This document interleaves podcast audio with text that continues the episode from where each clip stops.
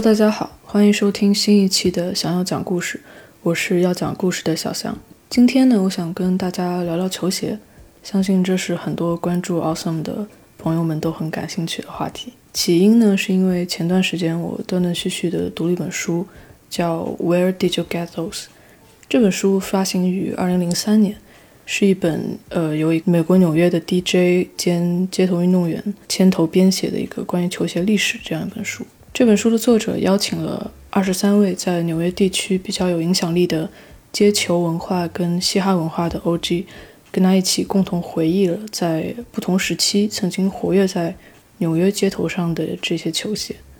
其实这种写球鞋文化历史的书跟文章是挺多的，但我特别喜欢这一本，觉得它很特别的原因，是因为它的形式更像是一场呃球鞋讨论会的一个记录稿，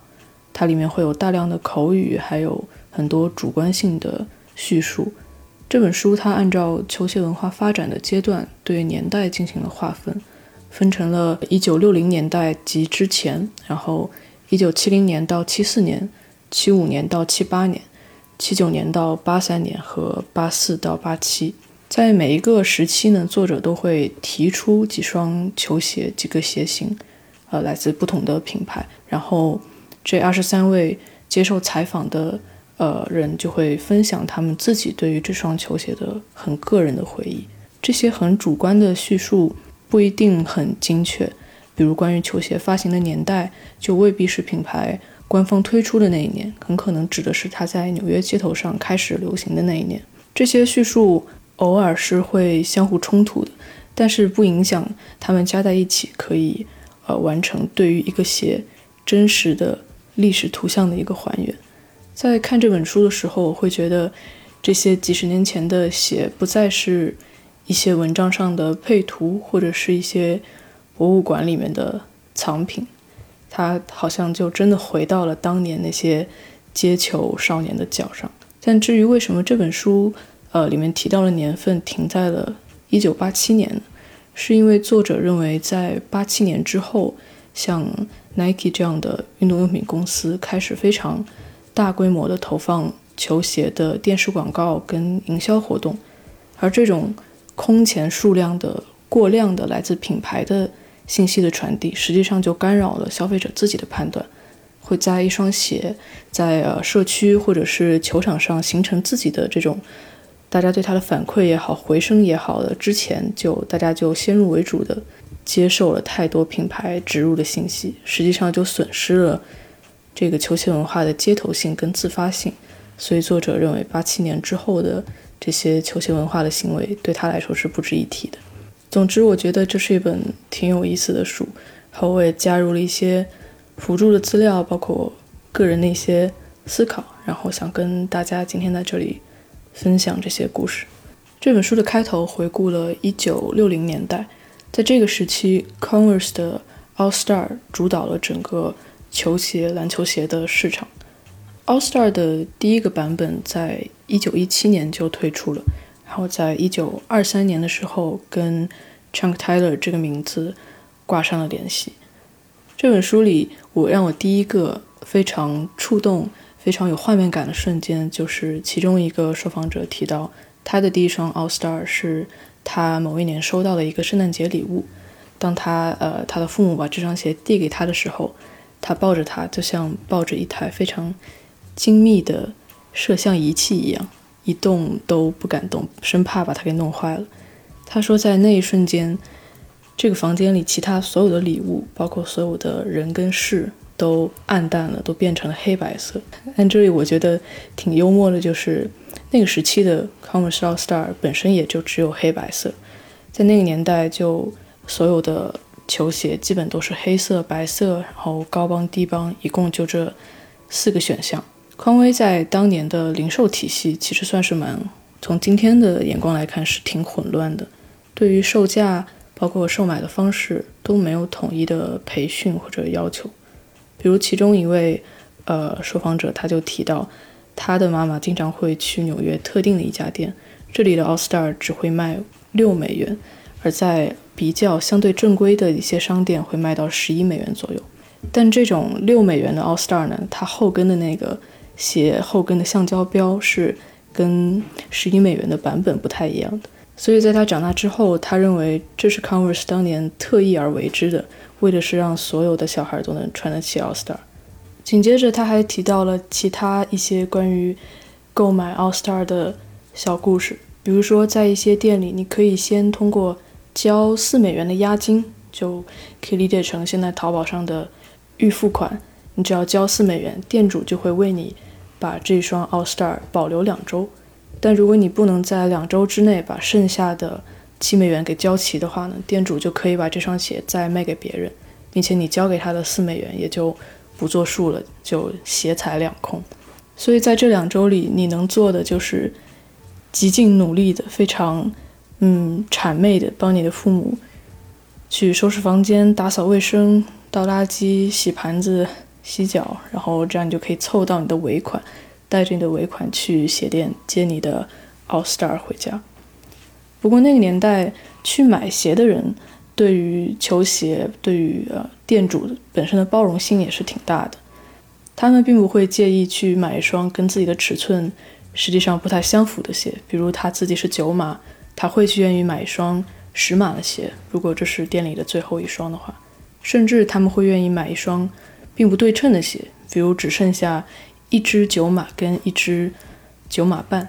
因为在那个时候，运动品商店大概要每隔六个月才会进下一次货，所以如果你错过了这最后一双并不 match 的鞋，你可能要等六个月才会有下一次机会了。刚才有说到，Converse 在六十年代，包括之前推出的 All Star 都只有黑色、白色、高帮、低帮这四个版本，所以在当时并没有人去收藏或者收集球鞋。因为球鞋并不是一个用来展示个性的一个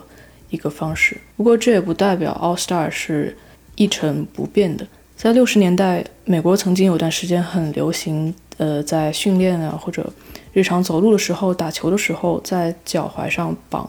沙袋配重。我记得我小学的时候也曾经看到周围的男同学有这样的行为，于是 Converse 在六十年代中期就推出过一款很特别的 All Star。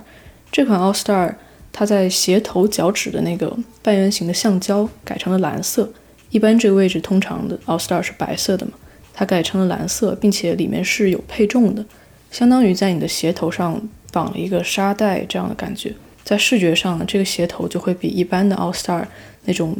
扁平的鞋头要隆起来很多。这算一个还蛮有意思的一个早期的 All Star 的变种。我也在网上去尝试搜了一下六十年代的这一个款式，然后大概零星的找到了两三双，呃，全新的在网上还有售卖。有一位是来自日本的买家，有一位是美国的卖家，基本上售价都是上千美元。从这双呃叫做 Blue Toe 的这个鞋型可以看出，Converse 虽然在当时是绝对的毫无争议的市场的第一名，但是它也会根据市场的反馈，包括时下的流行去。做出一些尝试的。那除了 Converse 之外，六十年代在纽约街头另一个比较常见、有一定认可度的品牌就是 PF Flyers。这个牌子是一九三七年在俄亥俄州阿克伦成立的一个制鞋品牌，算是美国本土比较早一批的制鞋品牌了。他们的产品跟 Converse 的 All Star 在外形上没有太大的区别。那个年代基本上所有的帆布运动鞋的设计都非常的趋同。只不过他们脚踝上那个圆形的徽章里就把五角星改成了 P.F 这两个字母，但他们跟 Converse 最大最大的区别呢，在于 P.F Flyers 把他们的市场的侧重点放在九到十二岁这个年龄区间，也就是算是 pre-teenager，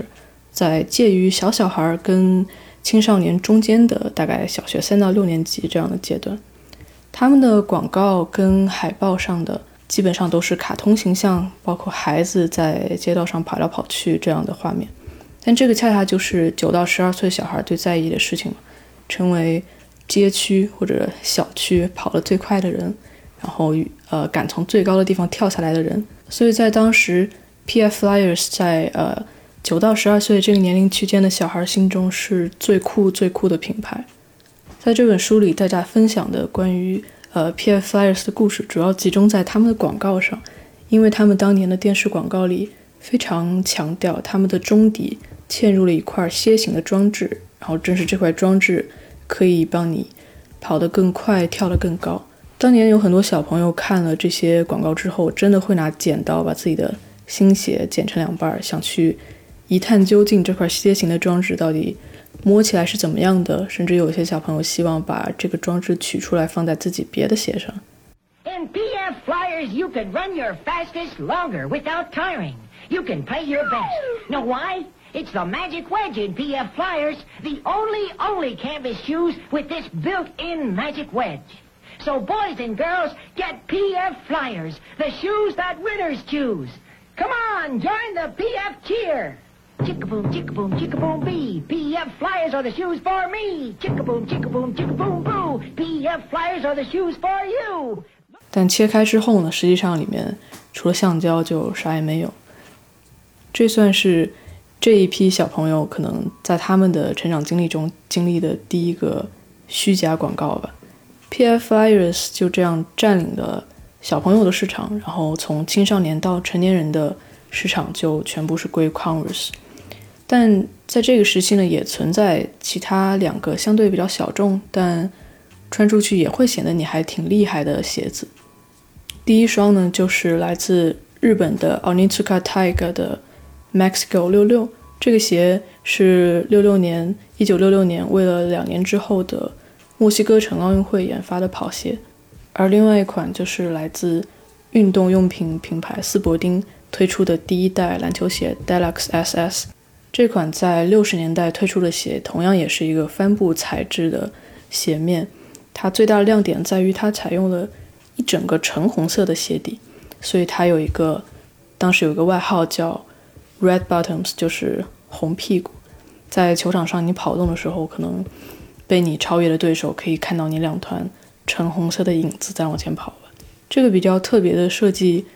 让斯伯丁成为了在篮球场上除了 All Star 以外唯一一双你穿了之后大家会看了，嗯，点点头，认可你的鞋子。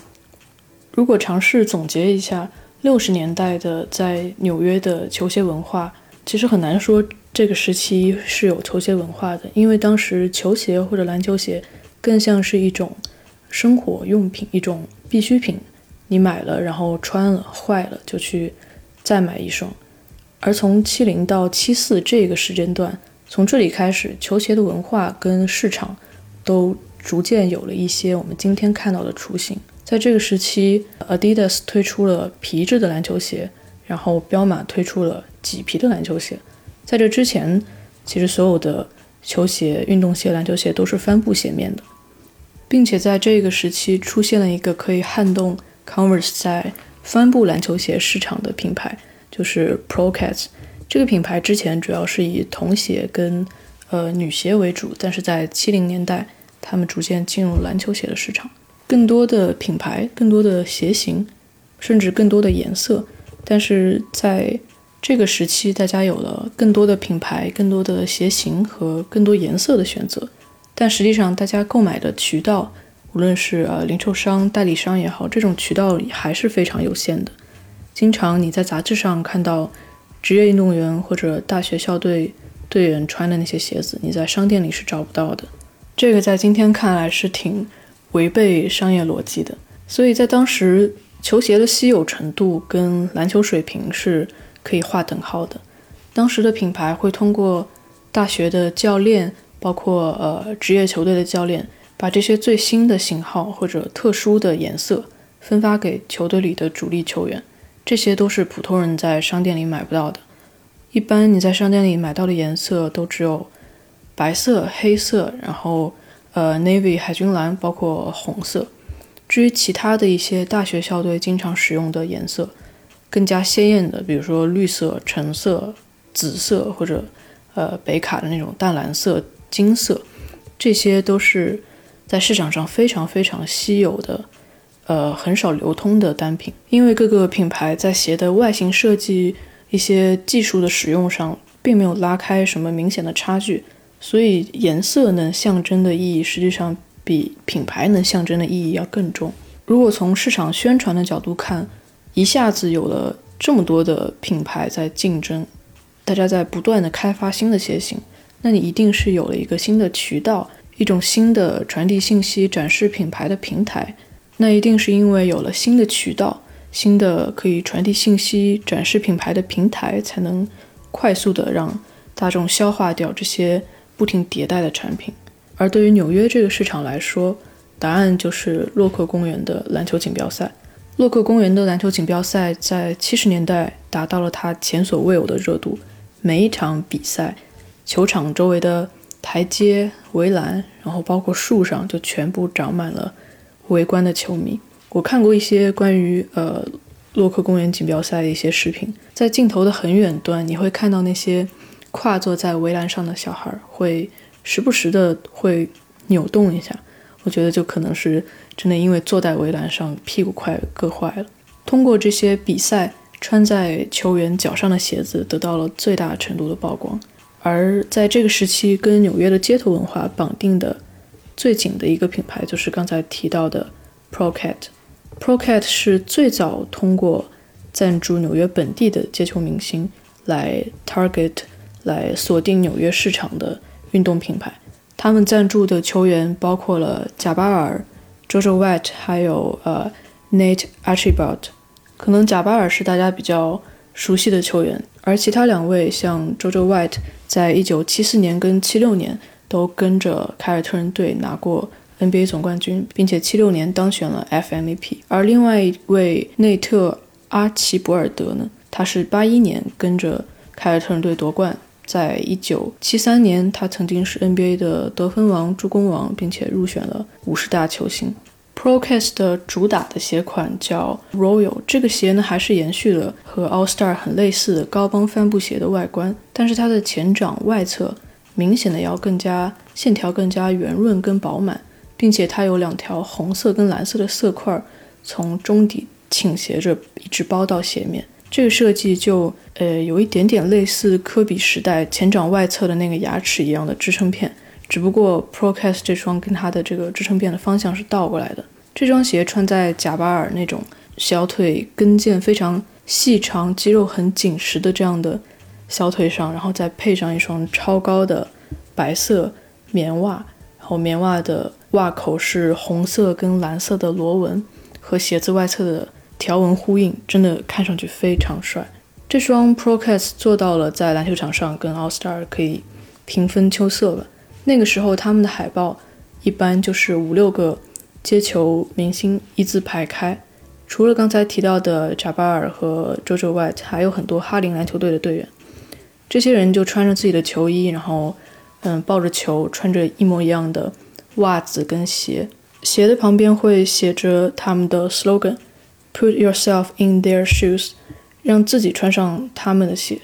除了 Royal 以外呢，Procast 在后续还推出了一款叫 Plus 的鞋。这款低帮的球鞋在侧面多了三条黑色的斜杠，并且在后跟有一个小小的半弧形的黑色的裁片。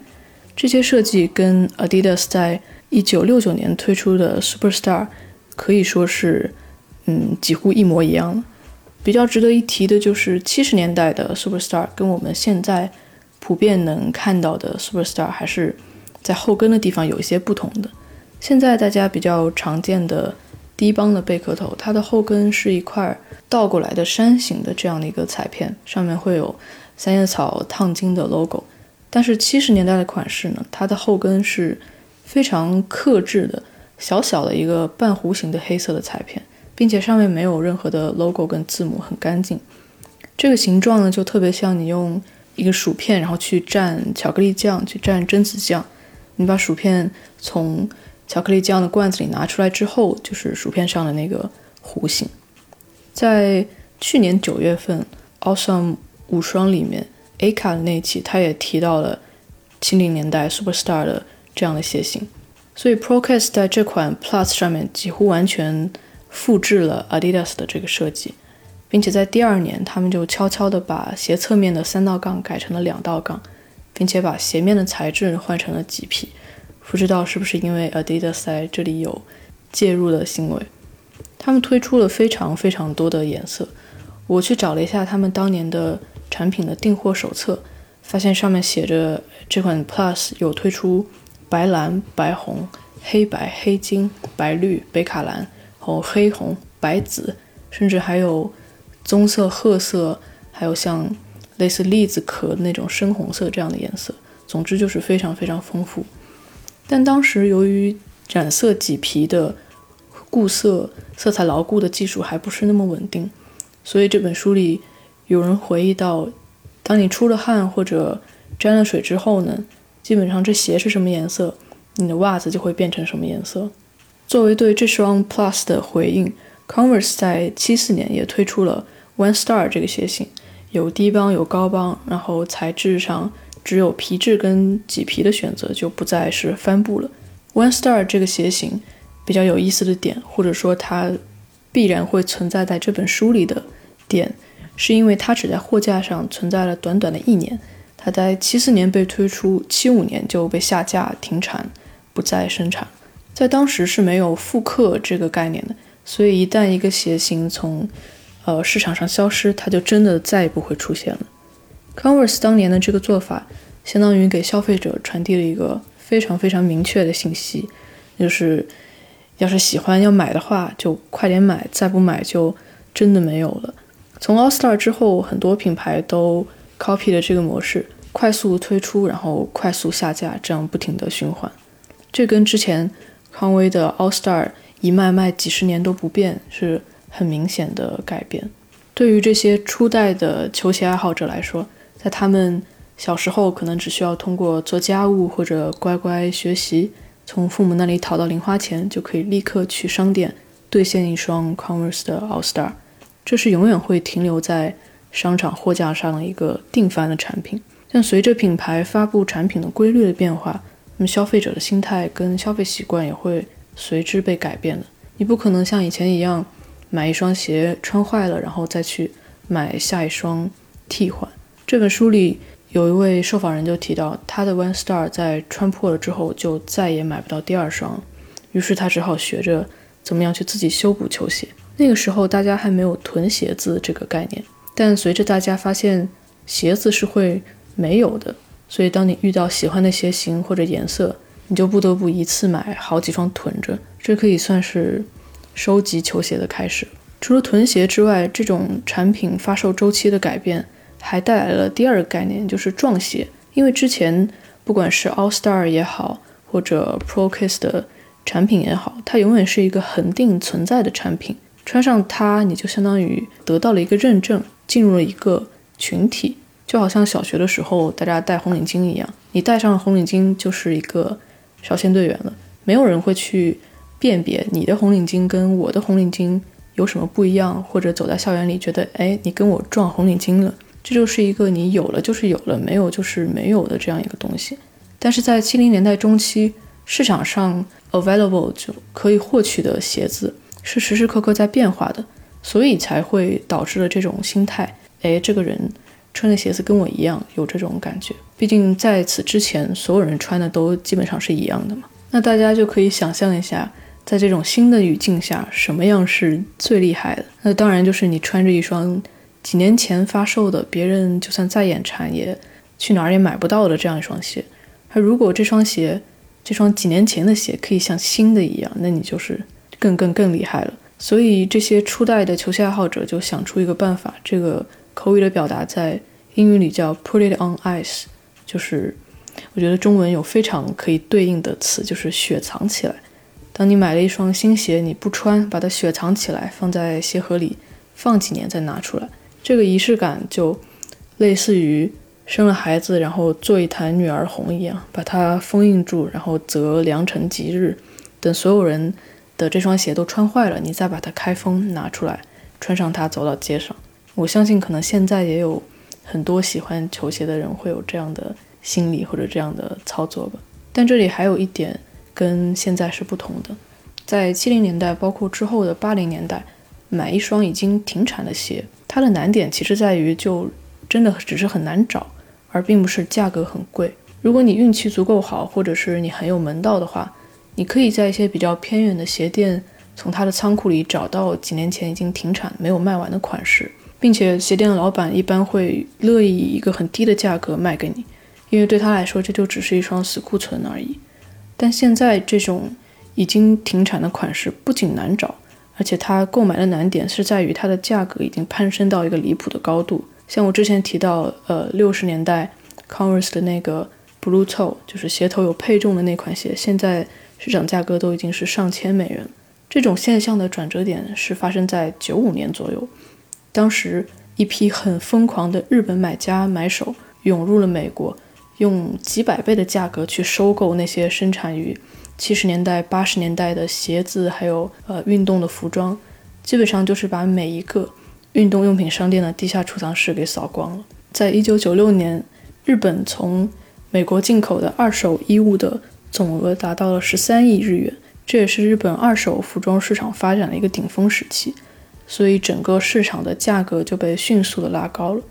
从这之后，停产的老球鞋、老鞋型不只是变得更难找了，更重要的是它变得更加离谱的贵了。那回到刚才那个扇动翅膀的小蝴蝶，引起这一切一系列变化的 Converse One Star，在他自己在市场上 available 的七四到七五年。他的宣传策略也还蛮有意思的，因为当时他最大的竞争对手 Procast 是把自己的切入点放在了有接球背景的球员身上，而 Converse 强调的则是自己与美国奥运国家队的关系。One Star 不同版本的宣传的海报上总是会有各个国家的国旗和穿着 USA 国家队球衣的球员，并且他一定会列出从1936年柏林奥运会开始的每一届奥运会。你当时是七四年嘛，所以当时已经举办的最后一届就是慕尼黑奥运会。一个小巧合就是柏林跟慕尼黑都是德国的城市嘛。下面他还会再写一行字，说 Converse 已经被选定成为两年之后一九七六年蒙特利尔奥运会的美国国家篮球队的指定用鞋。而当年他的宣传主标语是 We have put our basketball shoes on the line in every Olympic year since 一九三六，就是自从一九三六。年起的每一届奥运会都会有 Converse 的鞋出现，但这句话实际上它指的是 All Star 这个鞋型，可它旁边放的图像却是 One Star 他们的新产品。我觉得这个对比还蛮值得思考的，因为 Converse 在这里它甚至不需要去介绍什么是 One Star，它不需要介绍它的设计、它的科技，因为它已经有一个非常良好的群众基础，一种信任感，它只需要再次强调 Converse 整体的实力。那么消费者就会自然的去追随它的新产品，去追随 One Star。但是相比来说，像 Pro Case 这样在篮球鞋领域还算比较新的角色，他就需要去非常认真的介绍自己的技术，介绍自己的设计。另外一点呢，就是像 Pro Case 这种初出茅庐的这样的角色，他会去乐于强调自己的街头化、自己的日常化，把自己跟这种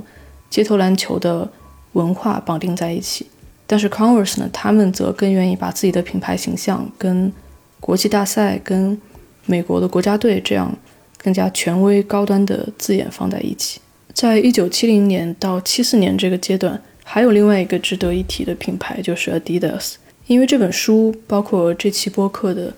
语境是构建在纽约这座城市上的。作为欧洲品牌的 Adidas，在七零年代。在纽约的影响力，包括它方便购买的程度，都是挺有限的。但不可忽略的就是他们在六五年推出了第一款皮质的篮球鞋 Pro Model，以及在四年后六九年推出了它的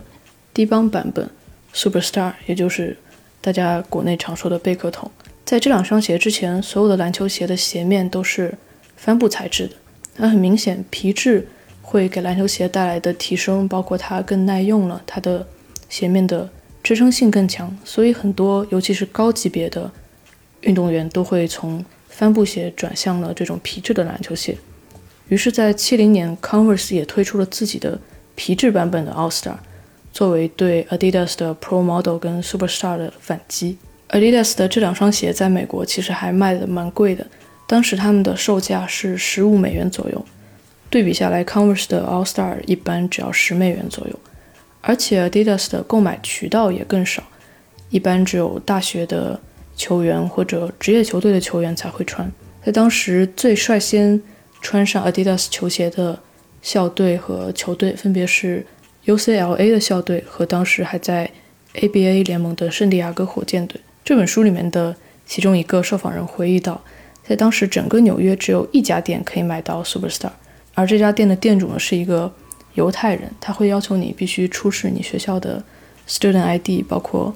嗯篮球队校队的证明，他才会把 Superstar 卖给你。所以在当时，这双鞋还是属于一个精英小圈子或者说高级别运动员的装备，所以它在大众认知范围内的曝光相对来说会很少。而它随后获得的大面积的曝光，就得益于我们刚才提到的洛克公园的街头锦标赛。在当时最伟大的接球手之一毁灭者乔霍蒙德就是穿着